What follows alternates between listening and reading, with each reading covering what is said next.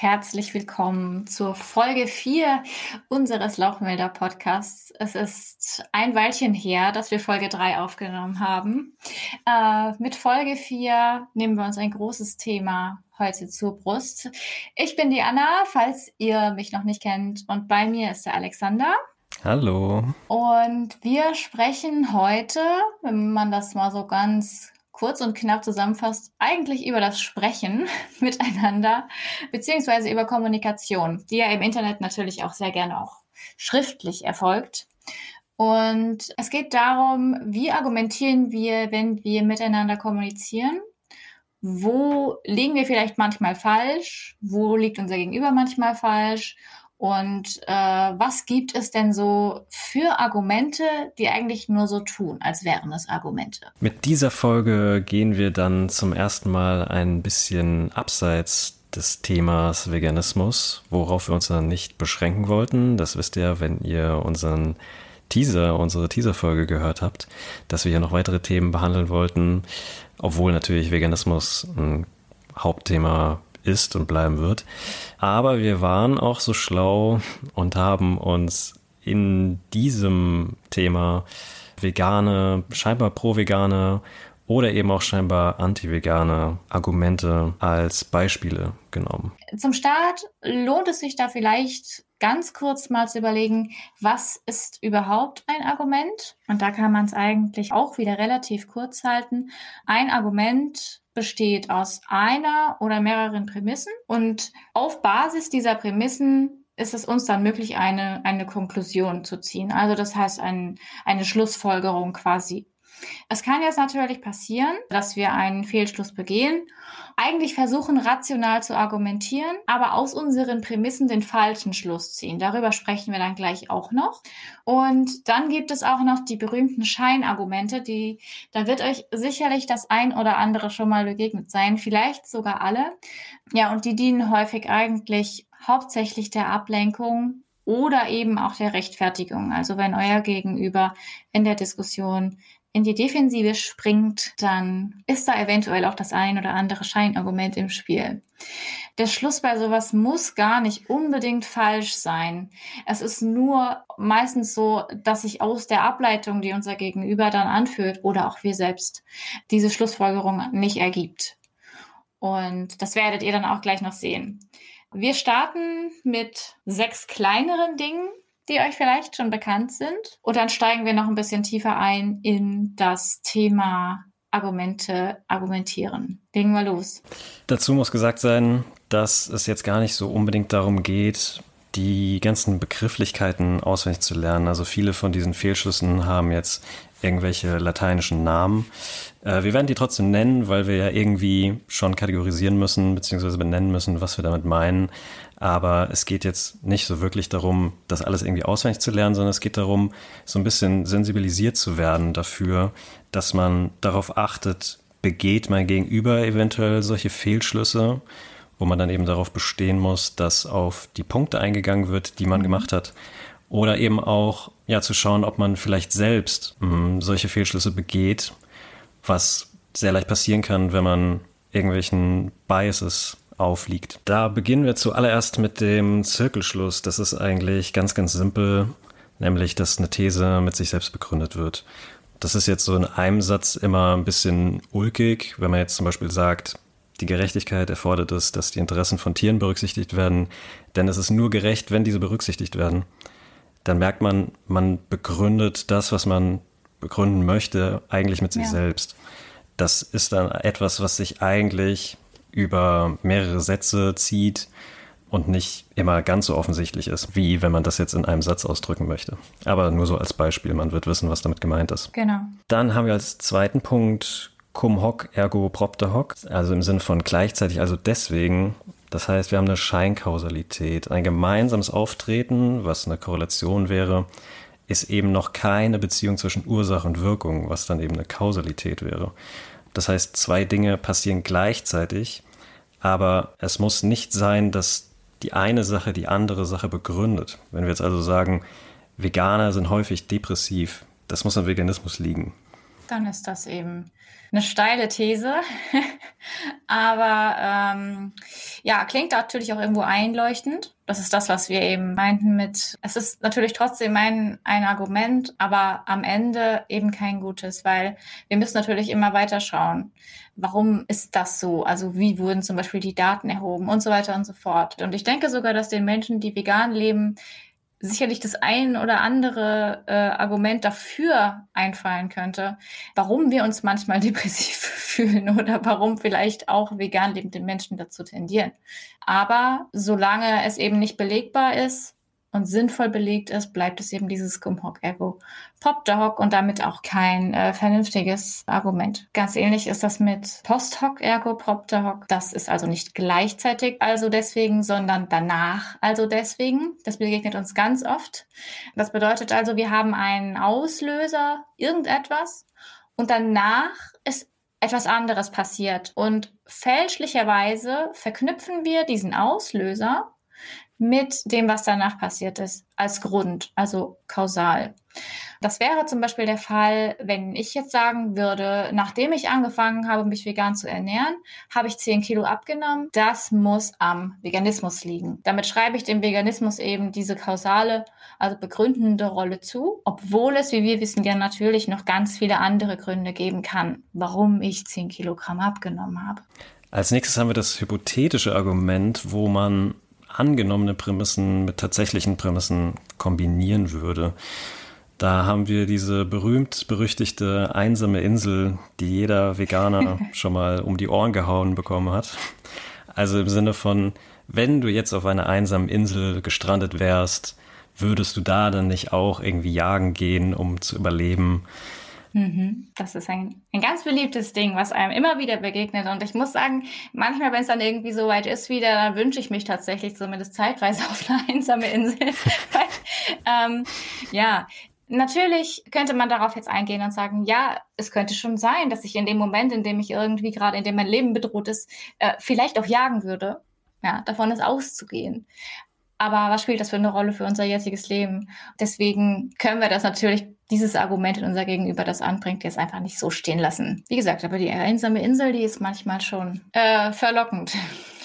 bei, bei Online-Diskussionen. Dann gibt's noch die False Analogy, dass also, wenn Äpfel mit Birnen verglichen werden, das ist grob zusammengefasst. Wenn also A und B, also sagen wir jetzt mal du, Alexander und ich, wenn wir eine Eigenschaft gemeinsam haben, dann schlussfolgert unser Gegenüber daraus, dass wir auch eine andere Eigenschaft gemeinsam haben, womit unser Gegenüber natürlich sehr falsch liegen kann.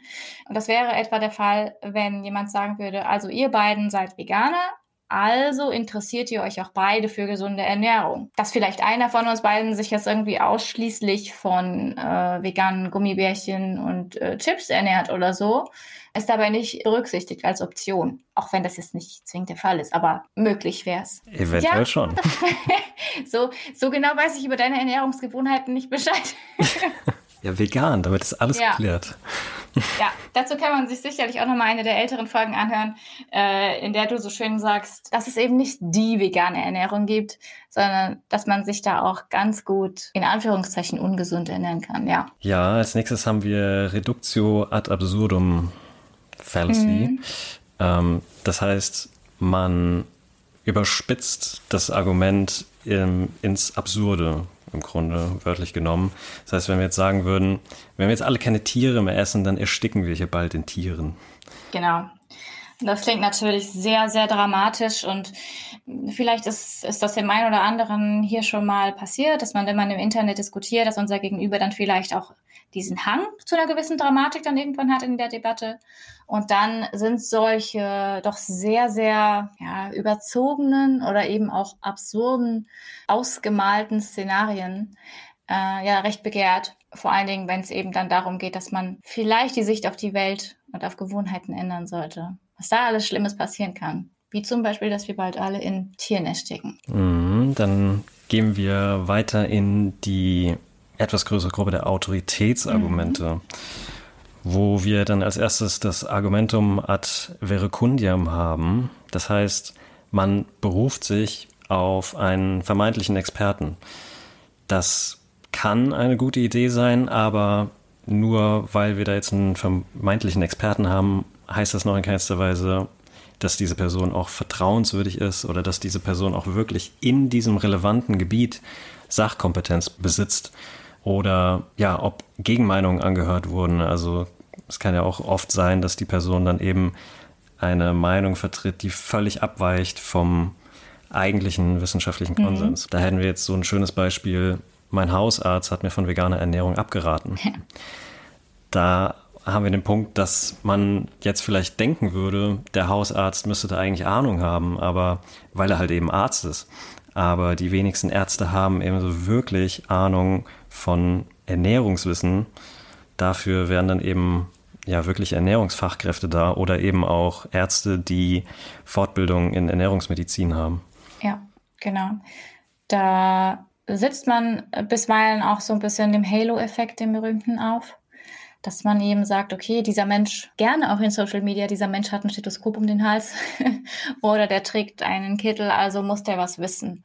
Und dann neigt man eben vielleicht auch dazu zu sagen, okay, das ist ein Experte und der weiß das. Und da ist man natürlich dann ganz schnell vielleicht auch, wenn man das unkritisch aufnimmt und auch weiterträgt, vielleicht auf dem Holzweg.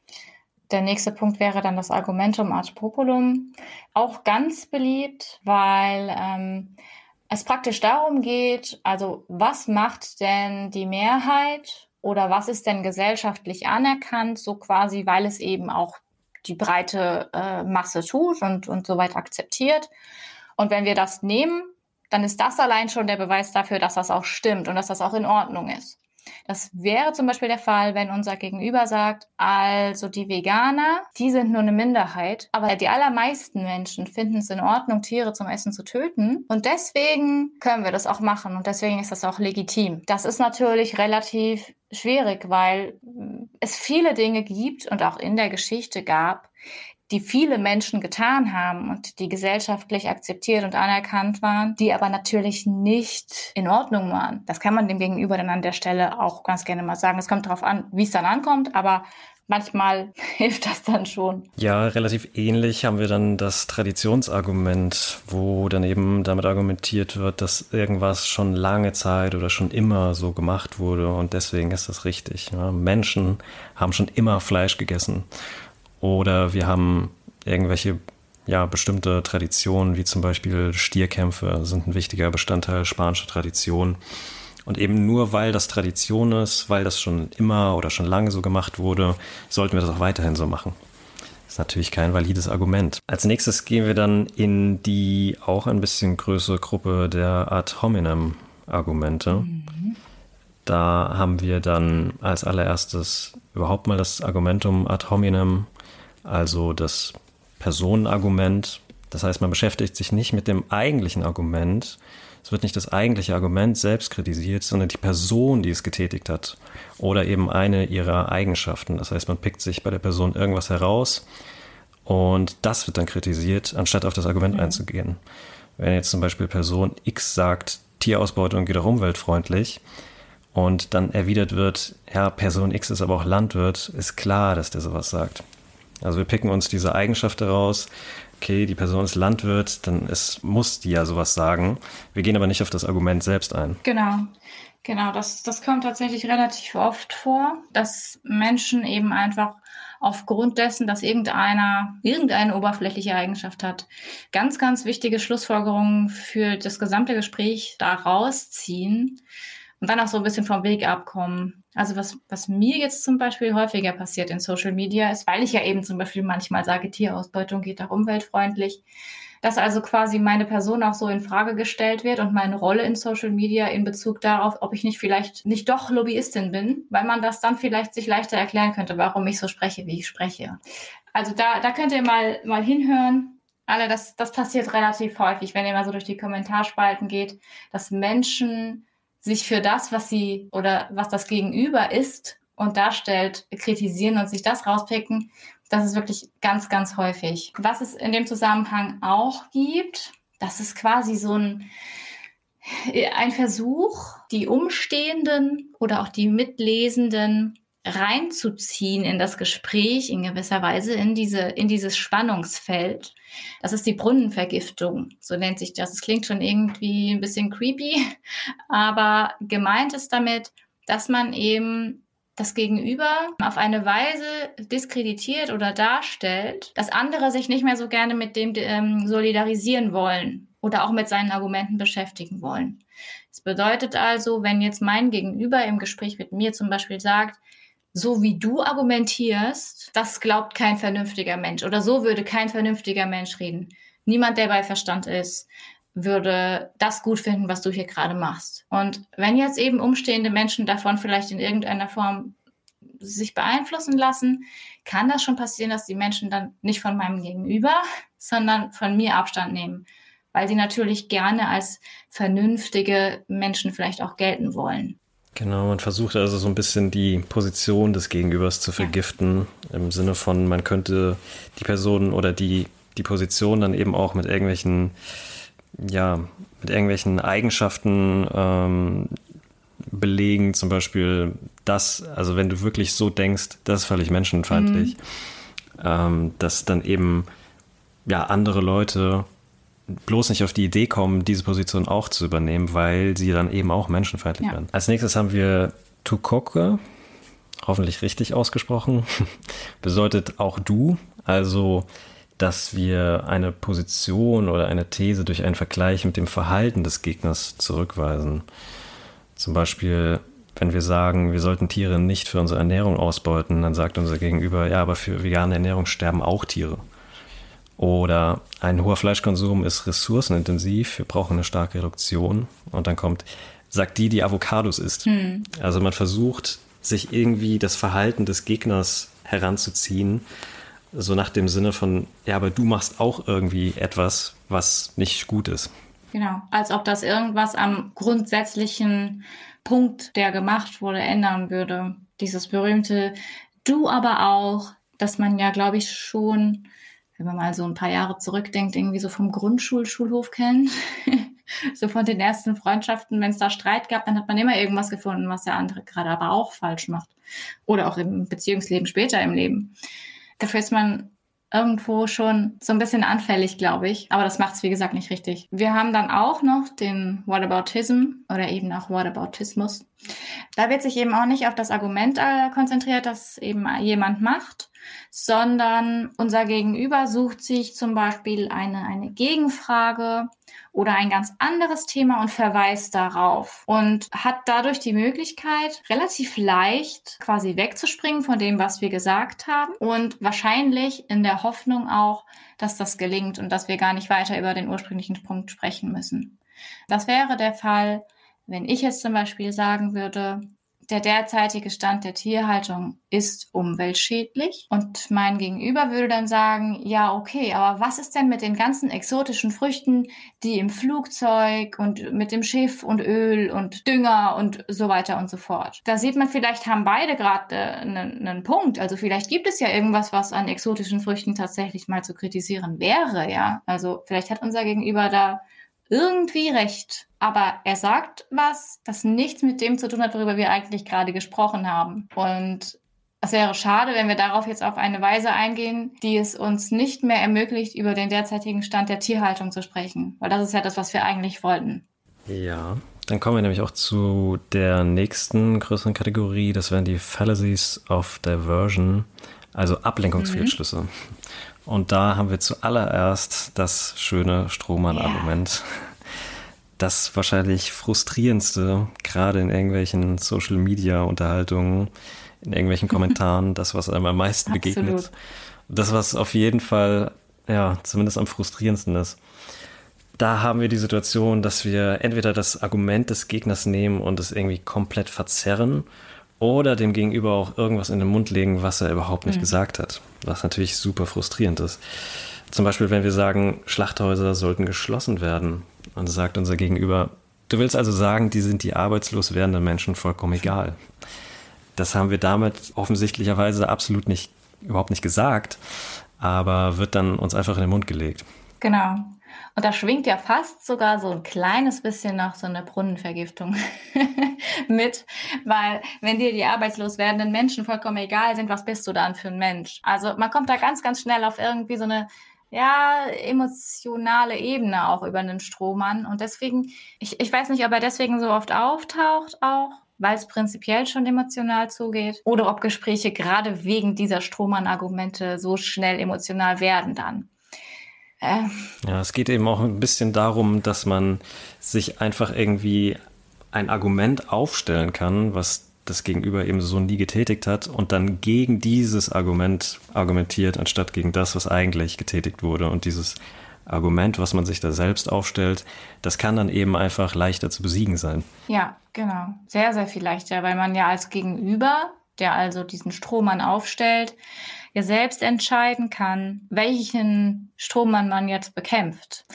Und da gibt's natürlich dann ganz, ganz viele Dinge, wo auch ich dann sagen würde, nee, nee, das sehe ich schon auch ähnlich wie du. Also jetzt in deinem Beispiel, die arbeitslos werdenden Menschen bei Schlachthausschließungen, äh, da muss man natürlich schon irgendwo einen Plan haben, was ist mit der Existenz dieser Leute und mit deren Zukunft. Und es wäre schön, wäre kein Strohmann aufgestellt worden. Vielleicht wäre man dann innerhalb dieses Gesprächs sogar noch darauf gekommen. So ein bisschen einvernehmlicher. Dann gibt es noch den, den Red Herring oder auch roter Hering, den roten Hering, bisweilen auch mal als Nebelkerze bezeichnet. Das ist im Grunde innerhalb des Gesprächs, innerhalb der Debatte ein Ablenkungsmanöver. Kann mit ganz, ganz vielen verschiedenen Mitteln erreicht werden, durchaus auch zum Beispiel mit so einem Strohmann. Und ähm, unser Gegenüber lenkt den Fokus der Debatte auf ein anderes Thema, was eventuell sogar mit dem Kernpunkt noch in Beziehung steht und täuscht damit in gewisser Weise eine Relevanz vor für die, für die Sache, um die es gerade geht.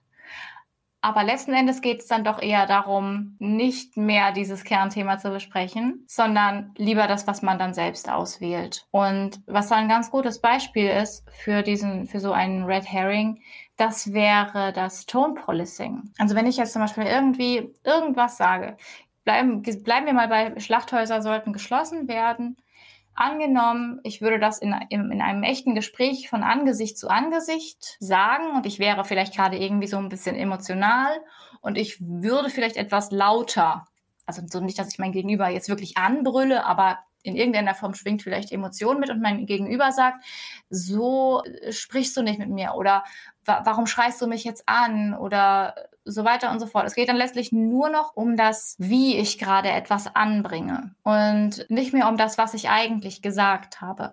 Und das ist natürlich ganz, eine ganz große Gefahr für ein Gespräch. Und das passiert leider auch in der schriftlichen Kommunikation sehr, sehr oft, obwohl es da ja sogar noch viel schwieriger ist, einen Ton rauszuhören. Da ist es da dann ja doch auch sehr subjektiv im Grunde genommen. Wenn ich lese, dann lese ich ja oft auch die Emotion herein, die ich vielleicht gerade darin sehe, obwohl mein Gegenüber vielleicht was ganz anderes meint. Das Tone Policing ist so ein ganz klassisches Ablenkungsmanöver, damit man nicht über Kritik zum Beispiel sprechen muss, sondern dann lieber darüber spricht, wie sich der andere doch gerade im Ton vergreift. Die anderen beiden Punkte, die noch zu diesen Ablenkungsfehlschlüssen zählen würden, wären triviale Beanstandungen. Also das ist jetzt um ein eigentlich großes, wichtiges Thema geht, jetzt zum Beispiel Veganismus, und die Person sagt dann, ja, ich kann nicht vegan leben, weil sonst müsste ich B12 supplementieren. Mhm. Ja, ja und? also wo ist jetzt das Problem? Ist das jetzt wirklich in irgendeiner Weise ein Argument für so ein wichtiges ethisches Anliegen, dass du dann da irgendwie eine Pille schlucken musst?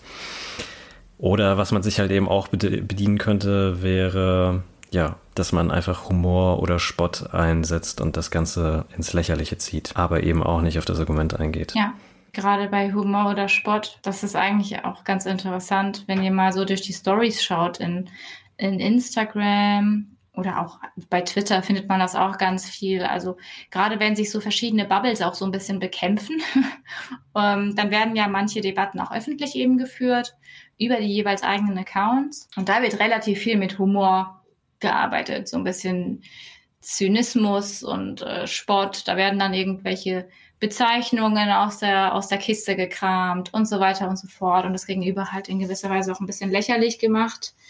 Und irgendwann wenn man dann so als Follower dem vielleicht beiwohnt, fragt man sich so, okay, aber wo, worum ging es denn jetzt eigentlich überhaupt noch? Und das ist ein sehr, sehr schönes Zeichen dafür, dass das Ziel abzulenken vom eigentlichen Kernpunkt ja, erreicht wurde. Kann man sehr gut beobachten. Immer darauf bestehen, dass auf die Punkte eingegangen wird, mhm. die man gemacht hat. Genau. Ansonsten haben wir nämlich auch sowas, was wir als nächstes hätten. Das ist mehr so eine, ja, mehr so eine Gesamttaktik, was man Moving the Goalpost nennt. Mhm. Also, dass man im Grunde vom Gegenüber erwartet, dass immer und immer mehr Punkte behandelt werden, anstatt irgendwie mal ein Argument zu akzeptieren. Also man verschiebt eigentlich ständig das, was zur Diskussion steht. Man bringt ein Argument oder das Gegenüber bringt irgendwie ein Argument und man ja, geht darauf ein und begründet das. Und dann kommt irgendwie das nächste und dann handelt man das wieder ab und ist abgeschlossen und dann kommt wieder das nächste und es wird ständig irgendwie weiter verschoben, worum es eigentlich geht. Genau, es wird irgendwie immer diffiziler. Man hat das, das Gegenüber äh, täuscht quasi vor, dass es doch alles gar nicht so einfach ist, was oft auch stimmt. Die Dinge sind oft gar nicht so einfach. Aber wenn wir über etwas sprechen und unser Argument rund ist und wir quasi ein Tor schießen könnten, sozusagen, und unser Gegenüber dann aber eben immer wieder die Torpfosten verrückt, sodass unser Ball immer wieder daneben geht, dann liegt das nicht daran, dass unser Argument schlecht war, oder dass wir gerade falsch liegen, sondern es ist wirklich unser Gegenüber, dass es uns einfach sehr, sehr schwierig macht, da zu einem vernünftigen Schluss zu kommen. Weil es letztendlich eben auch darum geht, dass das Gegenüber gar nicht akzeptieren will, dass man irgendwie vielleicht da argumentativ richtig liegt, sondern es geht im Grunde darum, dass, dass, dass das Gegenüber irgendwie auf Krampf herum argumentieren möchte und das eben nicht akzeptieren möchte. Genau. Das kann sehr, sehr langwierig sein und das ist dann tatsächlich auch was, wenn das dann zu lange geht, wirklich ein sehr gutes Beispiel für Situationen, in denen es sich lohnt, aus einer Diskussion auszusteigen, weil man wirklich nirgends ankommt und man irgendwann dann auch merkt, okay, mein Gegenüber möchte gerade sich gar nicht auseinandersetzen, sondern es irgendwie einfach nur verkomplizieren. Äh, wenn man das mit der Partnersuche vergleicht, wenn äh, jetzt jemand sagen würde, okay, also ich wünsche mir einen Partner, der vegan lebt. Das ist ja prinzipiell schon mal ein schwieriges Kriterium. So viele von uns gibt es nicht. Und dann sagen wir, es kommt jemand und sagt, hey, ich bin Veganer, das könnte doch vielleicht passen mit uns. Lass uns mal kennenlernen. Und dann sagt aber das, das Gegenüber wieder, ah nee, äh, er sollte so und so viel mindestens mal im Jahr verdienen. Und selbst wenn das noch zutrifft, und eigentlich man sich vielleicht wirklich mal zusammensetzen könnte, dann kommt der nächste Punkt. Also er soll vielleicht dann auch super sportlich sein. Und dann soll er vielleicht auch schon eine Immobilie haben. Oder er soll ein gutes Verhältnis zu seiner Familie haben. Und so weiter und so fort. Eine nette Schwiegermutter und so weiter und so fort. Es geht immer noch um die Partnersuche. Aber letzten Endes wird es einfach so schwierig, weil ständig die Bedingungen verändert werden, ähm, dass man sicherlich irgendwann nicht mehr zusammensitzen möchte. Als nächstes haben wir einen ganz wichtigen Fehlschluss, mhm. nämlich das Argumentum ad naturam, der naturalistische Fehlschluss, was ein sein sollen Fehlschluss ist. Also, dass man natürlich irgendwie mit gut oder mit richtig gleichsetzt, was eigentlich auch wieder sehr offensichtlich Unsinn ist, weil ja, ganz viel Medizin zum Beispiel, lebensrettende Medizin ist völlig unnatürlich, aber eben offensichtlich gut für uns. Vieles, was wir in der Natur finden, ist giftig, in keinster Weise gut für uns. Wir leben in einer völlig unnatürlichen Welt, also alles Mögliche an unserer heutigen Lebensweise ist unnatürlich. Es geht im Grunde im Kern darum, dass aus dem Sein kein Sollen zu schließen ist. Daraus, dass irgendwas so und so ist, kann man noch nicht schließen, dass irgendwas anderes so und so sein soll. Hm. Wenn wir jetzt zum Beispiel sagen, aber Löwen essen auch Fleisch, dann sagen wir im Grunde, ja, Löwen essen Fleisch, das ist das Sein, also sollten wir auch Fleisch essen, das wäre das Sollen.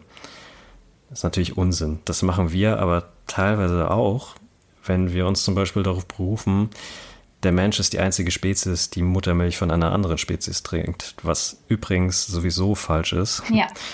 Ich hatte da letztens schon mal eine Story zu gemacht, in der ich mal gezeigt habe, was man so angezeigt bekommt, wenn man einfach mal bei YouTube irgendwie eingibt, ähm, Animal Drinking Milk from Another Species, wo man dann ganz, ganz viele Beispiele findet, wie irgendwelche Tiere die Milch einer anderen Spezies hm. trinken. Hm Tiere nehmen sich halt da eben auch, was sie kriegen können und auch erwachsene Tiere. Also wenn man das so in der Allgemeingültigkeit sagt, ist das sowieso absolut falsch.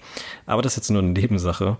Was wir damit machen, ist im Grunde wirklich nichts anderes als dieses Aber Löwen essen auch Fleischargument. Wir sagen, andere Spezies machen das nicht, also sollten wir das auch nicht machen. Kein gültiges Argument. Genau. Weil es fehlt, es fehlt halt eben wirklich irgendwie die Begründung. Warum? Mhm. Ja, im Grunde machen wir das ja auch, oder gerade wenn es um Ernährung geht, machen das ja viele unterschiedliche Lager, die wirklich auch völlig gegensätzlich sein können. Also das, wenn wir jetzt die karnivore Ernährung haben oder die äh, rein pflanzliche Ernährung, die stehen sich ja wirklich, die könnten sich nicht mehr gegenüberstehen. Aber beide berufen sich oftmals eben darauf, dass der Mensch von Natur aus für ihre Art und Weise geschaffen ist.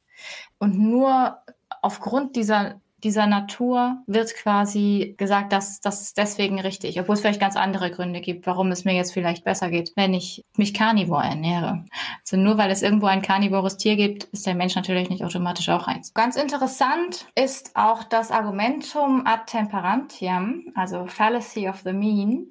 Das kommt gar nicht mal so selten vor und kommt auch oftmals in einem sehr versöhnlichen Gewand irgendwie daher.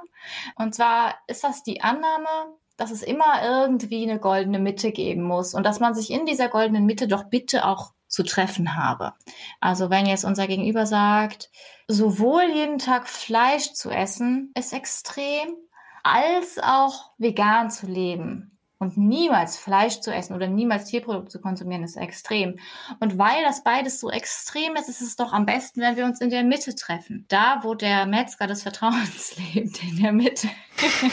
da, wo die Menschen bewusst manchmal gelegentlich in moderaten Mengen konsumieren. Da ist dann das Gras am grünsten. Aber da fällt uns ja eigentlich gleich schon auf, dass das nicht nur in dem Fall jetzt falsch ist, wenn wir es ethisch betrachten, dann ist eben auch ein moderater Konsum beim Metzger des Vertrauens, selbst wenn es ihn gibt, irgendwo, immer noch ethisch nicht so einfach zu legitimieren.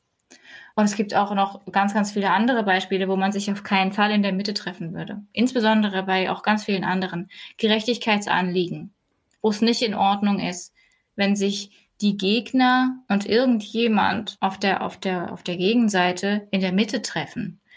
Also ziehen wir uns mal gerade ein Beispiel aus dem nicht veganen äh, Universum irgendwie so heran. Wenn wir jetzt sagen wir, wir haben ein Unternehmen und es gibt in dem Unternehmen gerade Streit zwischen einer Gruppe von Leuten, die gerne sexistische Witze macht und einer Gruppe von Leuten, die das eben nicht mehr möchte, weil es nicht in Ordnung ist, sexistische Witze zu machen. Und dann wäre die goldene Mitte ja quasi irgendeine Art von Vereinbarung, dass die einen das manchmal schon dürfen und dass das deswegen das Beste ist. Aber wenn wir davon ausgehen, dass eben wir diesen Sexismus aus dem Unternehmen verbannen wollen, dann wäre es wahrscheinlich nicht so klug zu sagen, die goldene Mitte ist jetzt nun der beste Punkt. Und wie gesagt, euch fallen da sicherlich auch noch ganz, ganz viele andere Dinge ein wo man sich besser nicht in der Mitte trifft. Ja, wenn es dann nicht um tierische Anliegen geht, sondern um irgendwelche menschlichen bzw. humanen Anliegen, Gerechtigkeitsanliegen, dann fällt einem sehr, sehr schnell auf, dass es da ganz vieles gibt, wo man eben nicht sagen würde, ja, so ein bisschen in Maßen ist schon in ja, Ordnung. Ja, absolut.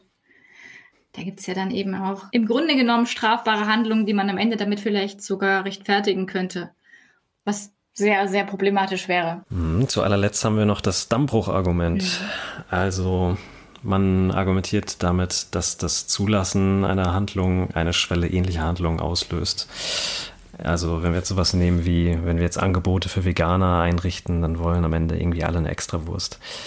Geht im Grunde darum zu sagen, wenn wir jetzt das machen, dann folgt darauf noch das und dann folgt darauf noch das, dann folgt darauf noch das. Und ganz am Ende passiert dann das. Und das wollen wir auf gar keinen Fall. Das wäre dann so ein Dammbruchargument. Genau, dass man also quasi sagt, nur wenn wir jetzt hier so ein ganz kleines bisschen nachgeben, dann bricht also quasi der Damm und der wie auch immer da oben zurückgestaute Stausee entlädt sich irgendwie in unser Tal. Das kennen wir oder ich erinnere mich da noch ganz gut dran ähm, aus meiner Schulzeit, wenn sich jemand gemeldet hat in der Schulklasse und auf Toilette wollte und der Lehrer dann meinte so, ja, wenn ich es dich lasse, wollen alle. Das ist auch so ein ganz typisches Dammbruchargument, obwohl es natürlich völlig richtig ist und ich glaube, dass es in den meisten Schulen heute auch angekommen ist, jemanden im Unterricht kurz rauszulassen, war das damals irgendwie noch nicht so selbstverständlich. Aber das wäre auch so ein Dammbruchargument. Und es ist natürlich auch kein, kein besonders kluges Argument, weil woher willst du es wissen? Also woher möchtest du wissen, was auf das Zugeständnis, das du jetzt hier vielleicht gerade machst, folgt? Vielleicht gar nichts. In, in den meisten Fällen gar nichts, ja. Was nun am Ende also es gibt natürlich massenhaft Scheinargumente noch und Formen von Fehlschlüssen. Man könnte da wirklich im Grunde genommen einen komplett eigenen Podcast draus machen, ganz, ganz viel drüber sprechen. Wir haben uns hier jetzt ein paar ausgesucht, die das irgendwo so ein bisschen umreißen, sinnvoll. Auch die Dinge, die uns in Social Media gelegentlich begegnen.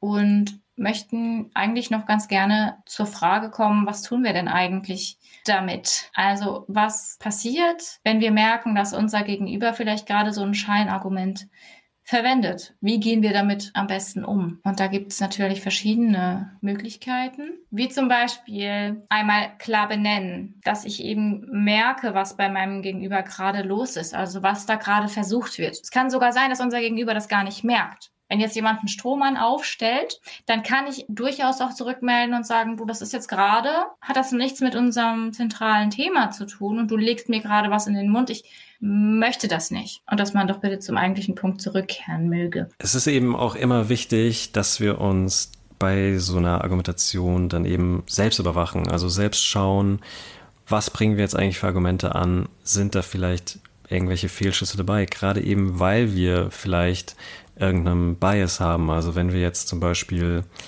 vegan lebende Menschen sind, dann möchten wir natürlich gerne im Sinne des Veganismus argumentieren, möchten das irgendwie ja vermarkten sozusagen oder möchten zumindest mhm. überzeugen. Mhm.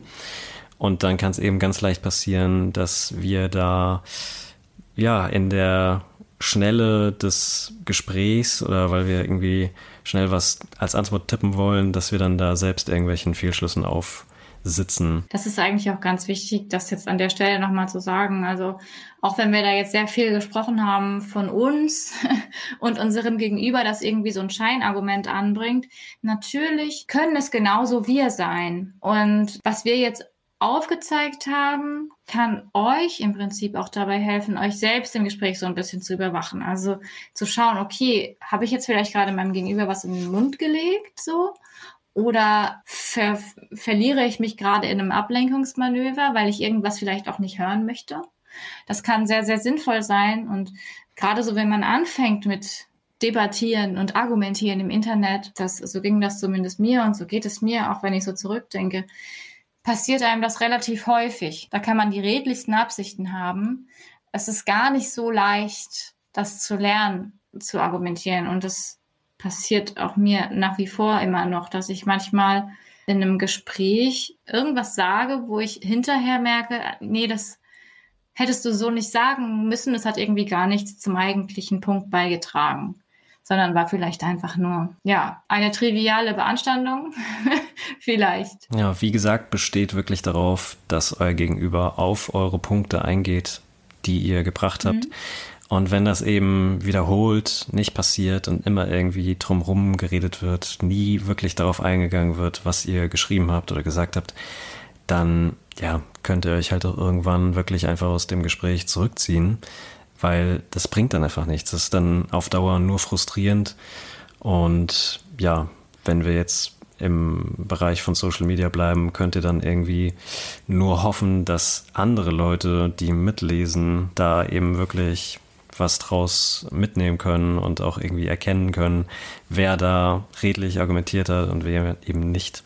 Ja, man kann aus Debatten und Streitgesprächen und Diskussionen im Internet sehr, sehr viel lernen geht zumindest mir so. Ich weiß nicht, ob du mir da zustimmen würdest. Also ich halte sie irgendwie für doch für lehrreich, auch in Bezug auf die eigene Argumentation.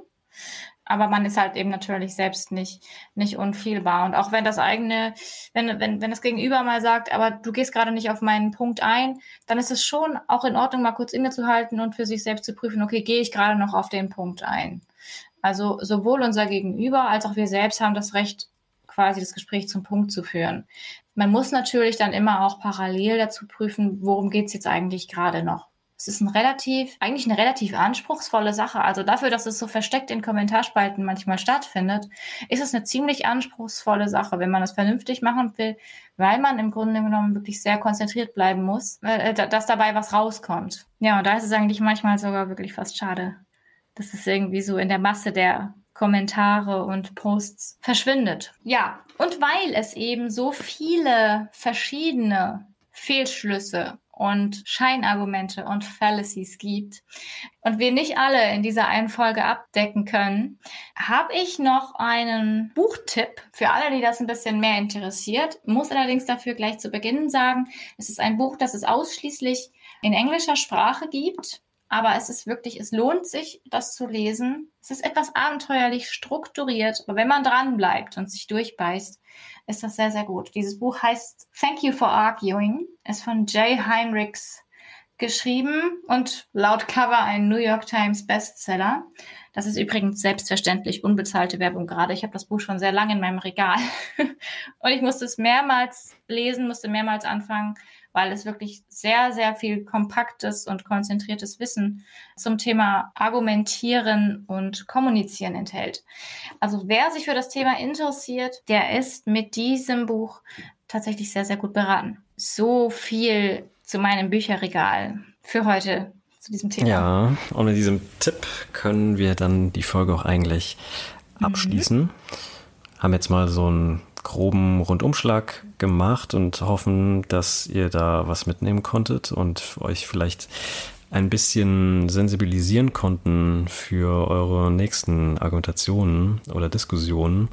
Genau, vielleicht habt ihr euch ja teilweise auch selbst erkannt. Das ist ja dann auch nicht schlecht. Also sowohl in die eine als auch in die andere Richtung hoffen wir natürlich, dass das heute in irgendeiner Form mehrwerthaltig war für euch. Und dass wir dann in der nächsten Folge wieder an ein spannendes Thema anknüpfen können. Welches das ist, müssen wir, glaube ich, selber noch rausfinden. Aber wir haben einen sehr, sehr langen Redaktionsplan und die Themen gehen uns vorerst nicht aus. An dieser Stelle natürlich auch wie immer nochmal sehr, sehr vielen Dank an euch alle für euer Feedback und eure Unterstützung. Ihr helft uns wirklich sehr, indem ihr unseren Podcast nicht nur teilt, sondern auf den Portalen auch bewertet, so ihr das denn möchtet und uns anhört und natürlich auch Feedback gebt. Das kann sehr, sehr gerne auch kritisches sein.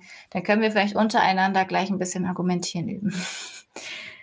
Von uns war's das dann jetzt für heute und ich fange an und sage bis zum nächsten Mal. Auf Wiederhören. Tschüss. Ciao.